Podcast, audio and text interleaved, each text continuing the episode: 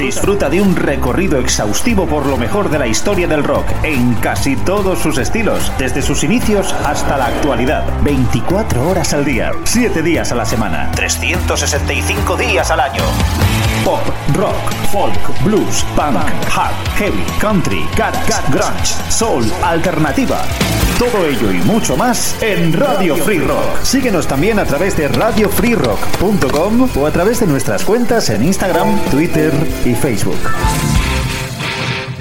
Hola, ¿qué tal? Muy buenas, ¿cómo estáis? Eh, bienvenidos a una nueva edición de La Gran Travesía de la mano de Jesús Jiménez, una cita con el mejor rock de todas las épocas en Radio Free Rock.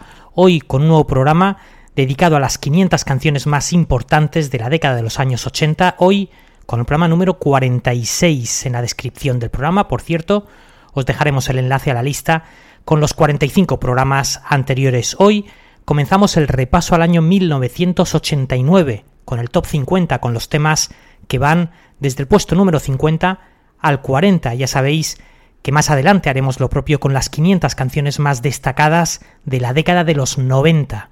50 nuevos programas, 500 canciones en total, pero eso será después de que terminemos el repaso a la década de los años 80. Y comenzamos hoy nuestra gran travesía. Comenzamos el programa con Tina Turner, puesto 50, el tema llamado The Best, dentro de su disco Foreign Affair del año 1989, una canción que le devolvía las listas de éxitos alcanzando el puesto número 5 en Reino Unido. Cuando Tina Turner escuchó la versión original, la que había hecho Bonnie Tyler un año antes y que no había tenido apenas repercusión, llamó a los compositores originales de la canción, Holly Knight y Mike Chapman, con quienes ya había trabajado y les propuso regrabarla, eh, bueno, regrabarla a ella si podían hacer también algunos cambios sustanciales. En lugar del solo de guitarra, Tina Turner añadiría un puente y un solo de saxofón interpretado por Edgar Winter, hermano de Johnny Winter, algo más habitual con su estilo de mezclar pop y soul. Gracias al éxito de esta versión, el disco llegaría al número uno en casi toda Europa, vendiendo más de 6 millones de copias en todo el mundo con el paso de los años. Todo un himno de superación Simply the Best, empezamos con Tina Turner, puesto número 50.